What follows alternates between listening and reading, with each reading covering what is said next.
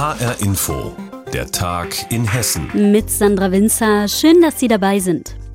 Das hessische Corona-Kabinett hat über die neuen Regelungen bis zum 7. März beraten. Ministerpräsident Volker Bouffier, Kultusminister Alexander Lorz und Sozialminister Kai Klose haben danach über alles öffentlich gesprochen.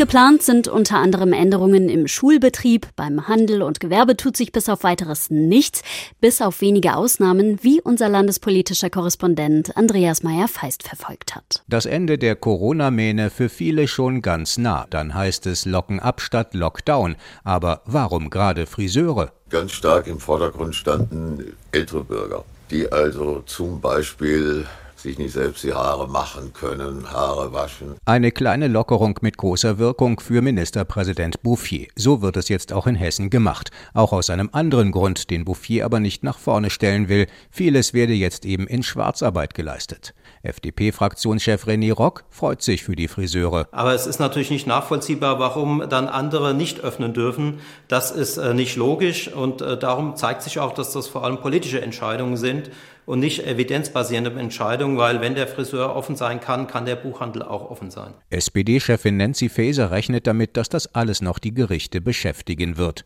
Besser wäre es, wenn man jetzt endlich mal Perspektive bekäme.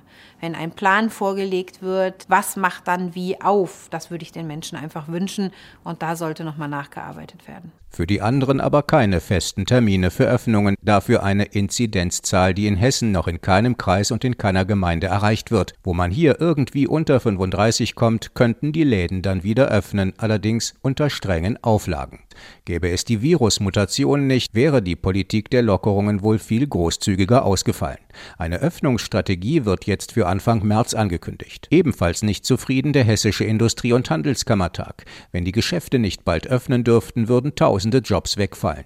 Die Politik verspricht aber immerhin schnellere Überbrückungshilfen nach mühevollen Monaten des Wartens bei der November- und Dezemberhilfe. In den Schulen gilt ab übernächster Woche für die Klassen 1 bis 6 Wechselunterricht plus Notbetreuung, ab Klasse 7 Distanzunterricht, Abschlussklassen kommen in die Schule. Kultusminister Lorz verspricht sich mehr pädagogische Verlässlichkeit. Wir werden jetzt auch eine Maskenpflicht auch ab Jahrgang 1, also von Anfang an durchgängig, auch im Unterricht äh, in der Schule haben. Das heißt eben auch in der Grundschule und gehen wirklich mit den maximalen äh, Sicherheitsvorkehrungen eben in diesen Öffnungsschritt hinein. In den Kitas soll wieder eingeschränkter Regelbetrieb gelten, also mit besonderen Vorsichtsmaßnahmen. Aber auch hier gilt, wie auch für Lehrerinnen und Lehrer, Sie können sich einmal wöchentlich auf Kosten des Landes äh, testen lassen, um äh, sich weiter abzusichern. Ich glaube, das ist die Botschaft für die Erzieherinnen und Erzieher, um ihre Situation auch weiter zu verbessern. Mehr Sicherheit, mehr Vertrauen in Zeiten, in denen große Vorsicht geboten sei, warnt Sozialminister Kai Klose. Mindestens müsse das Land deutlich unter einen 7-Tage-Inzidenzwert von 50 kommen, um Infektionsketten zu durchbrechen. Deshalb weiter so wie bisher. Und hoffen auf den großen Impffluss im Frühjahr. Immerhin bei den Bewohnerinnen und Bewohnern von Alten- und Pflegeheimen liegt die Impfquote jetzt bei über 72 Prozent. Es geht voran. Fast alles bleibt, wie es ist. Das hessische Corona-Kabinett hat der Verlängerung des Lockdowns zugestimmt. Auf die Verlängerung hatten sich ja Kanzlerin Merkel und die Länder geeinigt. Geschäfte, Kinos, Restaurants bleiben zu, Haare aber dürfen wieder geschnitten werden.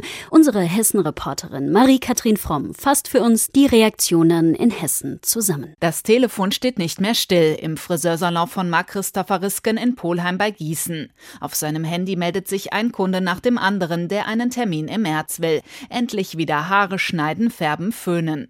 Risken ist froh, dass er in zweieinhalb Wochen wieder öffnen darf, aber die finanziellen Sorgen bleiben. Die letzten Monate waren hart. Natürlich freut man sich auf jeden Fall, dass man endlich wieder loslegen kann, arbeiten kann, aber man hat halt trotzdem seine Ängste. Schaffe ich das überhaupt wieder rauszuarbeiten? Bekomme ich das irgendwie wieder hin? Jetzt feilt er an den Hygienemaßnahmen, damit sich in seinem Salon niemand ansteckt. Das hält er auch in vielen anderen Bereichen für machbar. Er findet es unfair, dass zum Beispiel Geschäfte weiterhin geschlossen bleiben müssen. Wenn ich jetzt zum Beispiel den Einzelhandel betrachte, Klamottengeschäfte und alles, das sind Geschichten, ich finde, da kann man das noch besser einhalten, wie wenn man direkt an einem Kunden arbeitet. Von daher finde ich das eigentlich sehr ungerecht. Das sieht natürlich auch der Einzelhandel so.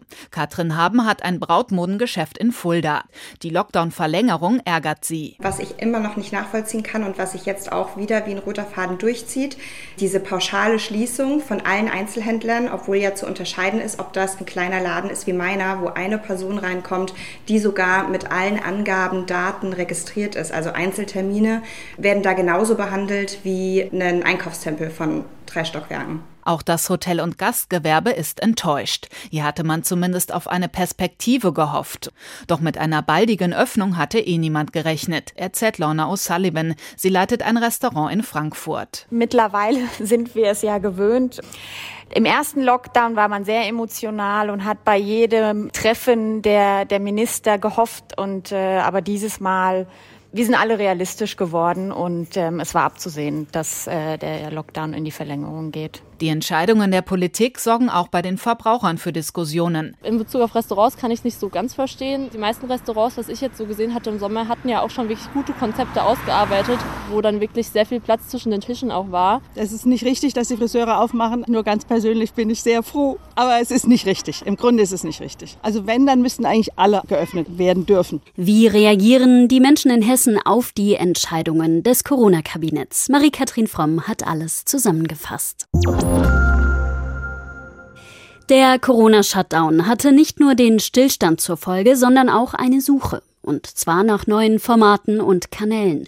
Trotzdem, 2021 muss der Restart gelingen, mit und nach Corona. Darum soll es bei einem zweitägigen digitalen Gipfeltreffen der Veranstaltungsbranche im Rhein-Main-Kongress-Center in Wiesbaden gehen, unter anderem mit den Chefs der Frankfurter Buchmesse, der IAA, des Rheingau Musikfestivals und des Deutschen Museumsverbands. Birgitta Söhling berichtet. Wo geht's denn hier zum Impfzentrum? fragt eine ältere Dame im Parkhaus. 200 Millionen Euro hat die Stadt Wiesbaden in ihr neues Rhein-Main-Kongress-Zentrum investiert. Der Ball des Sports war im vergangenen Jahr das vorerst letzte glamouröse Event hier. Momentan ist die Stadt froh, dass ein Teil der neuen Hallen wenigstens als Impfzentrum genutzt wird. Doch für die zweite Hälfte des Jahres 2021 hat Geschäftsführer Martin Michel wieder Buchungen. Das sind tatsächlich größere Kongresse beispielsweise, es sind auch medizinische Veranstaltungen, die hier stattfinden, auch Publikumsveranstaltungen. Der zweite Corona-Lockdown trifft die Veranstaltungsbranche ins Mark. 2021 muss ein Wiederanfang gelingen, sonst häufen sich die Konkurse. Wie das gelingen kann und welche neuen Formate sich bewährt haben, darum geht es bei einem Erfahrungsaustausch im Rhein-Main-Kongresszentrum. Nur die jeweiligen Vortragsredner sind für kurze Zeit vor Ort. Die gesamte Veranstaltung wird gestreamt. Martin Michel ist überzeugt davon, dass digitale Formate für Kongresse auch in Zukunft funktionieren. Wir glauben, dass die Präsenzveranstaltungen in Zukunft eben auch eine Digitalisierungskomponente beinhalten werden. Heißt, wir werden eben vielleicht einen Kreis von 1000, 1200, 1500, 2000 Personen vor Ort begrüßen und einen weiteren Kreis eben digital zugeschaltet. So vielfältig wie die Veranstaltungsbranche, so vielfältig sind auch die Probleme und Lösungen, sagt Kommunikationsfachmann Helmut Bien, der das Programm kuratiert hat. Wichtig ist, nicht den Mut zu verlieren, sondern sich zu überlegen, wie man sich auf diese neue Zeit einstellt. Und die, die Messen und die Veranstaltungen werden kleiner, sie werden individueller, sie werden digitaler und sie werden regionaler werden. Ein Beispiel dafür ist der Caravansalon in Düsseldorf, den der dortige Messechef trotz Pandemie als Präsenzveranstaltung organisiert hat. Die Teilnehmer mussten sich vorher anmelden und einen Corona-Test machen. Helmut Bien. Das Messen nicht mehr in der Weise offen sind, sondern im Grunde genommen Beratungstermine zur Verfügung stellen für Kunden, die Fragen zu Produkten haben. Und das war extrem erfolgreich. Ganz andere Lösungen braucht die Kulturbranche. Konzerte zu streamen etwa ist für das privatwirtschaftlich finanzierte Rheingau Musikfestival kein Geschäftsmodell, stellt Geschäftsführer Masilius von Ingelheim klar. Wenn das Klassikfestival am 26. Juni in der Basilika von Kloster Eberbach eröffnet wird, ist der riesige Raum nur halb voll und die Gäste sitzen im Schachbrettmuster. Damit es sich trotzdem lohnt, sind die Konzerte kürzer und werden zweimal hintereinander gespielt. Ich glaube, dass dieses Jahr davon gezeichnet werden wird, dass Kunden auch kurzfristiger entscheiden, bei allem, was sie im Freizeitbereich tun.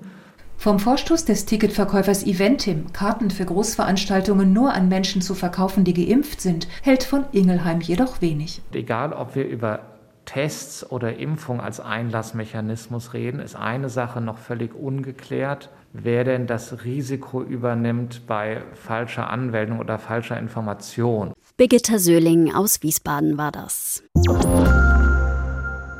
Am 19. Februar 2020, also vor fast einem Jahr, starben bei einem rassistischen Anschlag in Hanau zehn Menschen. Der 42 Jahre alte Hanauer Tobias Rathjen erschoss in und vor zwei Shisha-Bars neun Menschen mit Migrationshintergrund. Danach in der elterlichen Wohnung seine Mutter, am Schluss tötete er sich selbst. Jetzt hat die Staatsanwaltschaft Hanau Anklage erhoben gegen den Vater des Attentäters. Warum? Darüber hat meine Kollegin Dagmar Fulle mit unserem Hanau-Reporter Heiko Schneider gesprochen. Ich habe ihn gefragt, warum? Also worum geht es dabei? Ja, die Staatsanwaltschaft Hanau hat Anklage erhoben wegen rassistischer Beleidigung. Offiziell bestätigt, dass sich diese Anklage gegen den Vater des Attentäters richtet. Das hat die Staatsanwaltschaft nicht. Aber nach meinen Informationen geht es um den Vater des Attentäters. Der hat nämlich eine Anzeige erstattet. Anfang des Jahres war das. Und darin hat er sich beschwert über, Zitat, wilde Fremde. Die sollten das Maul halten und sich dem deutschen Volk unterordnen. Auch das wörtliche Zitate. Gemeint mit all dem sind Überlebende und Angehörige der Opfer des Anschlags. Die hatten nämlich Ende des Jahres eine Mahnwache veranstaltet in der Nähe des Hauses des Attentäters. In dem wohnt ja auch noch der Vater heute. Die Staatsanwaltschaft sagt, wilde Fremde, das ist eine rassistische Beleidigung, das sei nicht tolerabel und deshalb wurde gegen den Mann jetzt eben ermittelt und eben Anklage erhoben. Du hast es angesprochen, der Vater des Attentäters und sein Verhalten waren in den letzten Monaten immer mal wieder im Gespräch. Was ist das für ein Mensch? Der ist definitiv schon öfter aufgefallen. Also einige Nachbarn zum Beispiel, die haben erzählt, dass sie sich bedroht fühlen von ihm. Viel mehr wollen sie aber nicht sagen, auch weil sie Angst haben vor ihm. Ich habe eben diese Mahnwache ja erwähnt. Die haben die Angehörigen der Opfer des Anschlags veranstaltet, weil sie auf den Vater aufmerksam machen wollten. Es ist nämlich so, der Mann hat nach dem Anschlag vor einem Jahr mehrere Anzeigen erstattet, unter anderem auch an Hanaus Oberbürgermeister Kaminski. Und in diesen Anzeigen gibt es auch rassistische Äußerungen. Außerdem auch Hinweise, dass der Mann offenbar genau wie wie sein Sohn an Verschwörungstheorien glaubt. Und der Mann hat unter anderem auch die Waffen seines Sohnes zurückgefordert. Also es gibt mehrere Hinweise darauf, dass der Vater ja mindestens mal ähnlich tickt wie sein Sohn. Und wie reagieren die Angehörigen der Opfer auf diese aktuellen Entwicklungen? Ja, die Angehörigen sagen ja schon länger, der Mann, der ist eine tickende Zeitbombe. Viele Angehörige leben ja auch noch in der Nähe des Mannes im Hanauer Stadtteil Kesselstadt. Einige sprechen deshalb auch von Angst draußen auf der Straße. Ich habe zum Beispiel mit Armin Kurtovic gesprochen. Das ist der Vater des getöteten Hamza Kurtovic. Der sagt, der Mann, der könnte der geistige Brandstifter dieses Anschlags sein. Also die Angehörigen, die sorgen sich und sie kritisieren eben auch, dass sie ja die Ermittler erst auf den Mann aufmerksam machen mussten. Genau wie auch auf andere offene Fragen zum Anschlag und auch Ermittlungs- und Polizeipannen. Wir haben ja zum Beispiel vergangene Woche darüber berichtet, dass der Polizeinotruf am Abend des Anschlags überlastet war. Das haben ja auch erst wir Medien und Angehörige aufgedeckt. Und die Angehörigen sagen, sie hoffen, dass es Konsequenzen gibt für all das. Ob sich diese Hoffnung erfüllt, das wird sich wohl noch erst zeigen müssen. Ein Jahr nach dem rassistischen Anschlag und den Morden von Hanau hat die Staatsanwaltschaft Anklage gegen den Vater des Attentäters erhoben. Heiko Schneider war das im Gespräch mit meiner Kollegin Dagmar Fulle. Und das war der Tag in Hessen mit Sandra Winzer. Die Sendung finden Sie täglich auch als Podcast auf hrinforadio.de.